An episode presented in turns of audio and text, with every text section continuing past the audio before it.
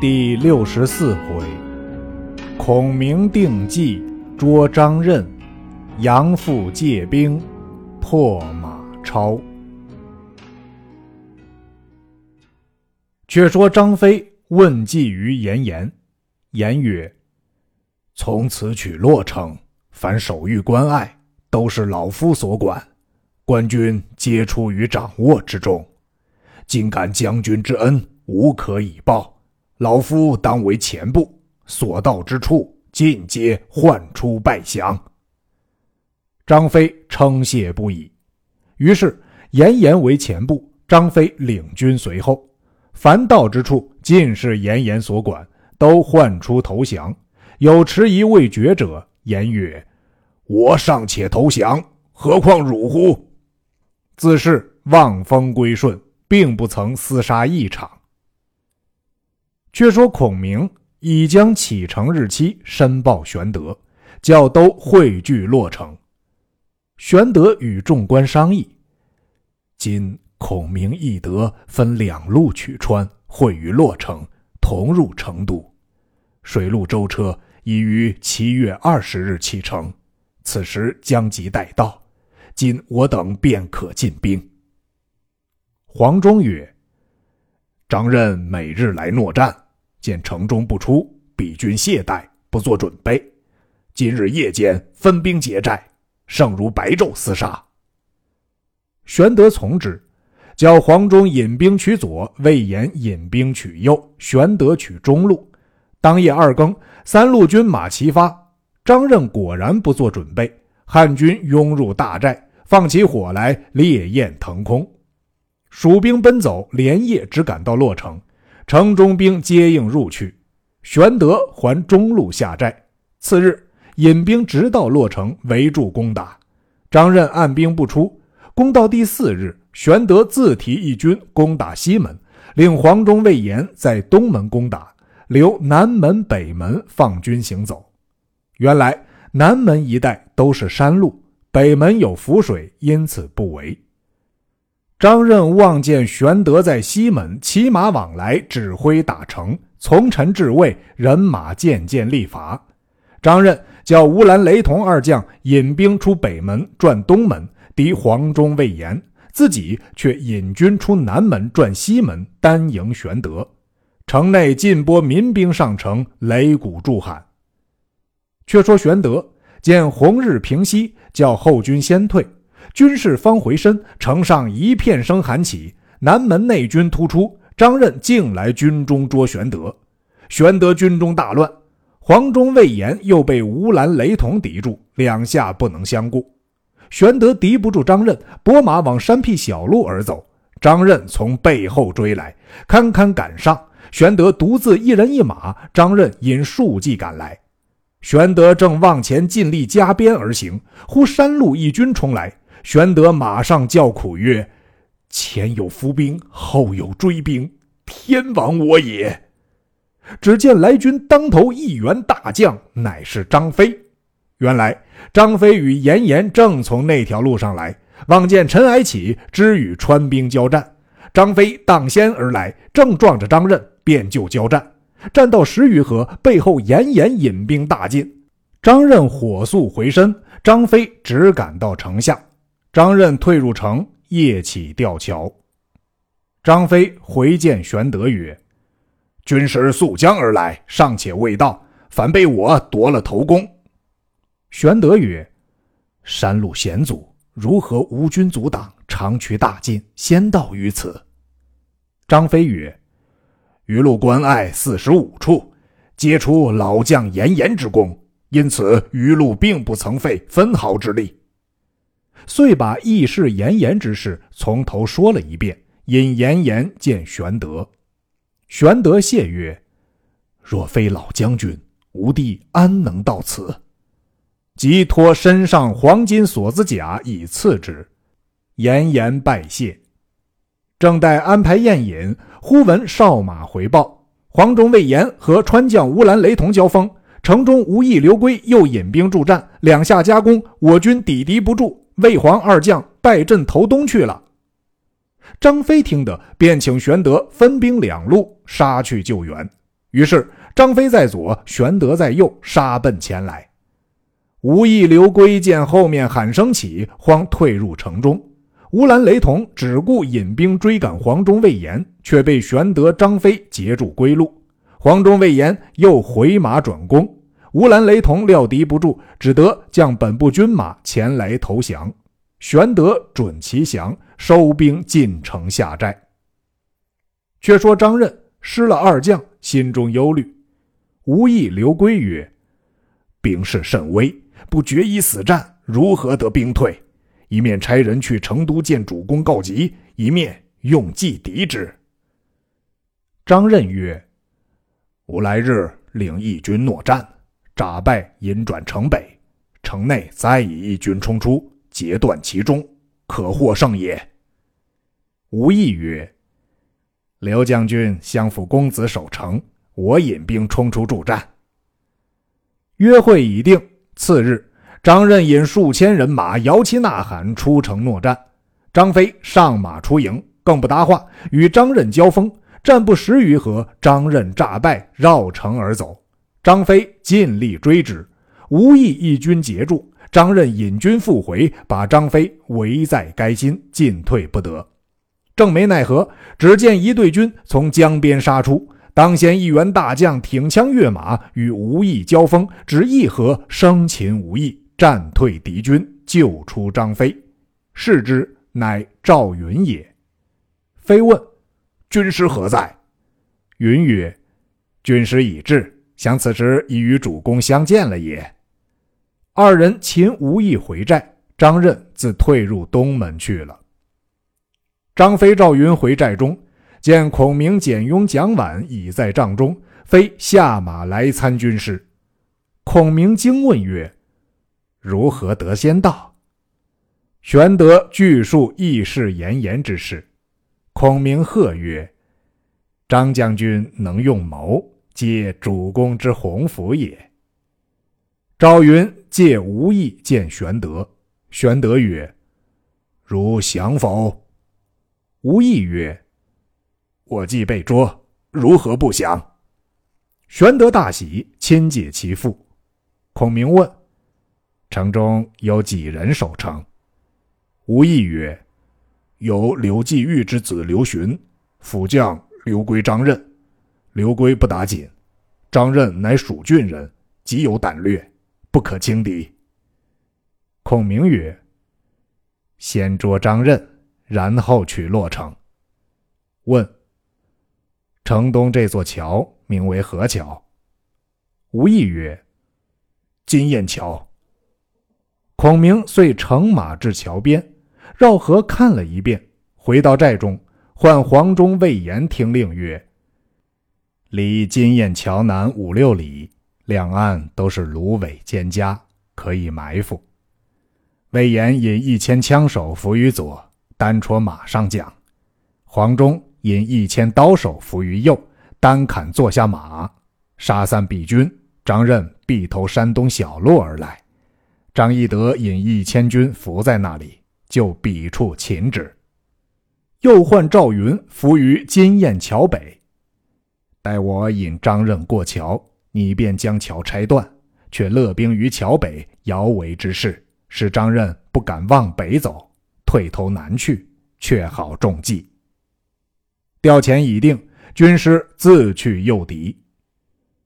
却说刘璋差卓英、张翼二将前至洛城助战。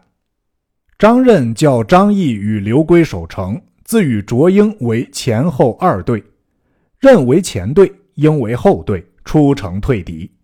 孔明引一队不整不齐军过金雁桥来与张任对阵。孔明乘四轮车，观金羽扇而出。两边百余骑簇捧，遥指张任曰：“曹操以百万之众、文武之名望风而走，今汝何人，敢不投降？”张任见孔明军武不齐，在马上冷笑曰：“人说诸葛亮用兵如神，原来有名无实。”把枪一招，大小军校齐杀过来。孔明弃了四轮车，上马退走过桥。张任从背后赶来，过了金雁桥，见玄德军在左，严颜军在右，冲杀将来。张任知是计，急回军时，桥已拆断了，欲投北去，却见赵云一军隔岸摆开，遂不敢投北，竟往南绕河而走。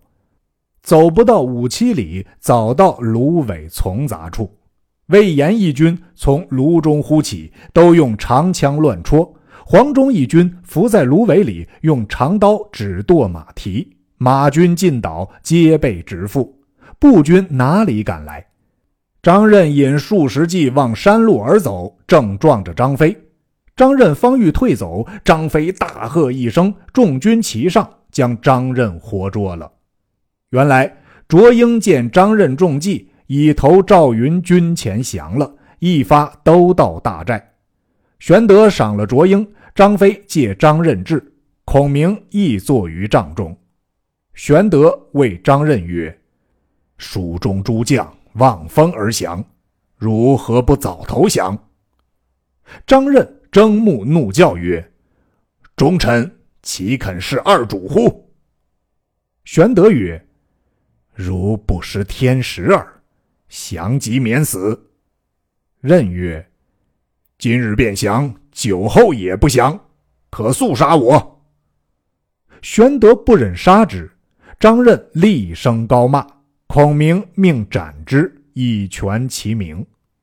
后人有诗赞曰：“烈士岂甘从二主，张军忠勇死犹生。”高明正似天边月，夜夜流光照洛城。玄德感叹不已，令收其尸首，葬于金雁桥侧，以表其忠。次日，令严颜、吴懿等一班蜀中降将为前部，直至洛城，大叫：“早开门受降，免一城生灵受苦。”刘圭在城上大骂。严颜方待取剑射之，忽见城上一将拔剑砍翻刘圭，开门投降。玄德军马入洛城，刘询开西门走脱，投成都去了。玄德出榜安民，杀刘圭者乃武阳人张翼也。玄德得了洛城，重赏诸将。孔明曰：“洛城已破，成都只在目前。”唯恐外州郡不宁，可令张翼、吴懿引赵云赴外水、江阳、前围等处所属州郡，令严颜、卓英引张飞赴巴西、德阳所属州郡，就伪官暗置平静，即勒兵回成都取齐。张飞、赵云领命，各自引兵去了。孔明问：“前去有何处关隘？”蜀中降将曰：“知绵竹有重兵守御，若得绵竹，成都唾手可得。”孔明便商议进兵。法正曰：“洛城既破，蜀中危矣。主公欲以仁义服众，且勿进兵。某作一书上刘璋，臣说利害，张自然降矣。”孔明曰。孝直之言最善，便令写书遣人进往成都。却说刘询逃回见父，说洛城已陷。刘璋慌惧众官商议，从事郑度献策曰：“今刘备虽攻城夺地，然兵不甚多，士众未富，野谷士资，均无辎重。”不如进取巴西子同民，过涪水以西，其仓廪野谷尽皆烧除，深沟高垒静以待之。彼至请战，勿许。久无所资，不过百日，彼兵自走，我城虚击之，备可擒也。刘璋曰：“不然，吾闻拒敌以安民，未闻动民以备敌也。”此言非保全之计。正义间，人报法正有书至，刘璋唤入，呈上书。张拆开视之，其略曰：“左蒙遣差结好荆州，不意主公左右不得其人，以致如此。今荆州眷念旧情，不忘祖义。主公若能幡然归顺，量不薄待，望三思才是。”刘璋大怒，扯毁其书，大骂：“法正卖主求荣，忘恩背义之贼！”逐其使者出城，即时遣七弟费官提兵前去守把绵竹。费官举保南阳人，姓李，名延，字方正，一同领兵。当下，费官李延点三万军来守绵竹。益州太守董和，字幼宰，南郡枝江人也。上书与刘璋，请往汉中借兵。张曰：“张鲁欲无世仇，安肯相救？”和曰：“虽然与我有仇，刘备军在洛城，势在危急，唇亡则齿寒。若以利害说之，必然肯从。”张乃修书遣使前赴汉中。却说马超自兵败入羌二载有余，结好羌兵，攻打陇西州郡，所到之处尽皆归降，唯蓟城攻打不下。刺史韦康累遣人求救于夏侯渊，渊不得曹操言语，未敢动兵。韦康见救兵不来，与众商议，不如投降马超。参军杨阜哭谏曰：“超等叛军之徒，岂可降之？”康曰：“事事至此，不降何待？”父苦谏不从。韦康大开城门，投拜马超。超大怒曰：“如今事急，请降。”非真心也，将韦康四十余口尽斩之，不留一人。有人言，杨阜劝韦康休降，可斩之。超曰：“此人守义，不可斩也。”复用杨阜为参将，复见梁宽、赵渠二人，超禁用为军官。杨阜告马超曰：“父妻死于临洮。”乞告两个月假，归葬其妻，便回。马超从之。杨父过历城，来见辅夷将军姜旭。旭与父是姑表兄弟，旭之母是父之姑，时年已八十二。当日，杨父入姜旭内宅，拜见其姑，哭告曰：“父守城不能保。”主王不能死，愧无面目见故。马超叛军，妄杀郡守，益州市民无不恨之。今吾兄坐据历城，竟无讨贼之心，此岂人臣之礼乎？言罢，泪流出血。畜母闻言，唤姜旭入，责之曰：“为使君遇害，一尔之罪也。”又谓父曰：“汝既降人，且识其路，何故又兴心讨之？”父曰：“吾从贼者，欲留残生，与主报冤也。”续曰：“马超英勇，极难图之。”父曰：“有勇无谋，亦图也。吾已暗约下梁宽、赵渠。”兄若肯兴兵，二人必为内应。畜母曰：“汝不早图，更待何时？谁不有死？死于忠义，死得其所也。勿以我为念。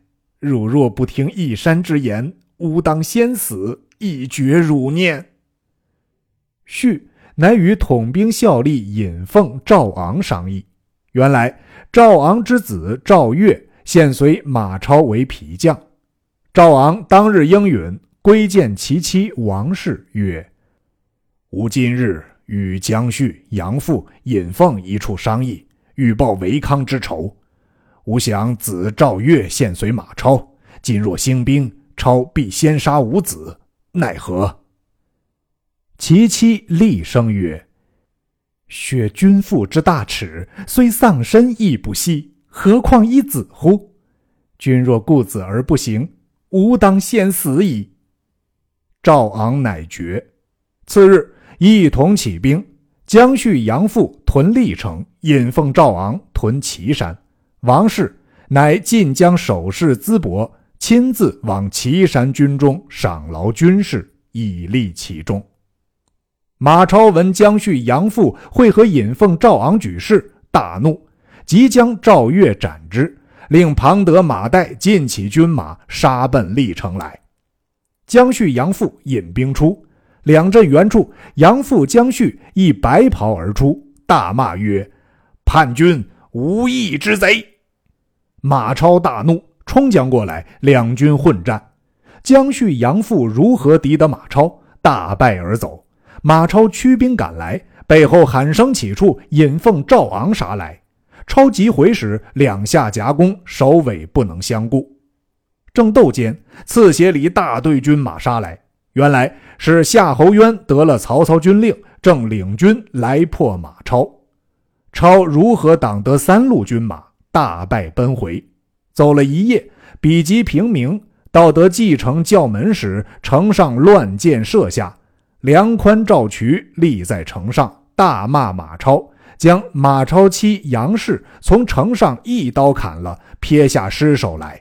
又将马超幼子三人，并至亲十余口，都从城上一刀一个剁将下来。超气夜色凶，几乎坠下马来。背后夏侯渊引兵追赶，超见势大，不敢恋战，与庞德、马岱杀开一条路走。前面又撞见江旭、杨阜，杀了一阵，冲得过去，又撞着尹奉、赵昂，杀了一阵。零零落落，剩得五六十骑，连夜奔走。四更前后，走到历城下，守门者只到江旭兵回，开门接入。超从城南门边杀起，尽洗城中百姓。至江旭宅，拿出老母，母全无惧色，指马超而大骂。超大怒，自取剑杀之。尹奉、赵昂全家老幼亦尽被马超所杀。昂妻王氏因在军中得免于难。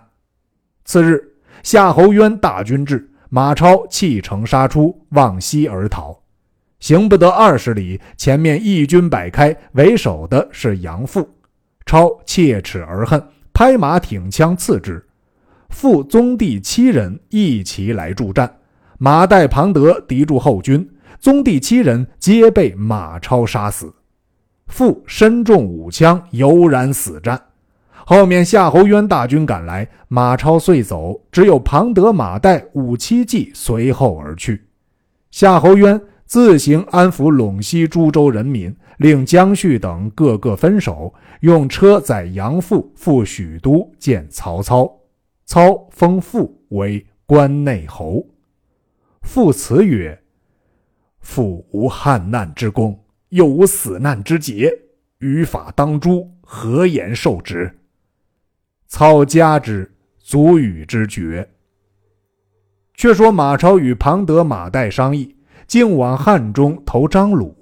张鲁大喜，以为得马超，则西可以吞益州，东可以拒曹操，乃商议欲以女招超为婿。大将杨柏谏曰：“马超妻子。”遭惨祸，皆超之遗害也。主公岂可以女与之？鲁从其言，遂罢招婿之意。或以杨柏之言告知马超，超大怒，有杀杨柏之意。杨柏知之，与兄杨松商议，亦有图马超之心。正值刘璋遣使求救于张鲁，鲁不从。忽报刘璋又遣黄权到，权先来见杨松，说：“东西两川实为唇齿，西川若破，东川亦难保矣。今若肯相救，当以二十州相酬。”松大喜，即引黄权来见张鲁，说唇齿厉害，更以二十州相谢。鲁喜其利，从之。巴西严普谏曰：“刘璋与主公世仇，今事急求救，诈许割地，不可从也。”忽阶下一人进曰：“某虽不才，愿起一旅之师，生擒刘备，务要割地以还。”正是。方看真主来西蜀，又见精兵出汉中，未知其人是谁？且听下文分解。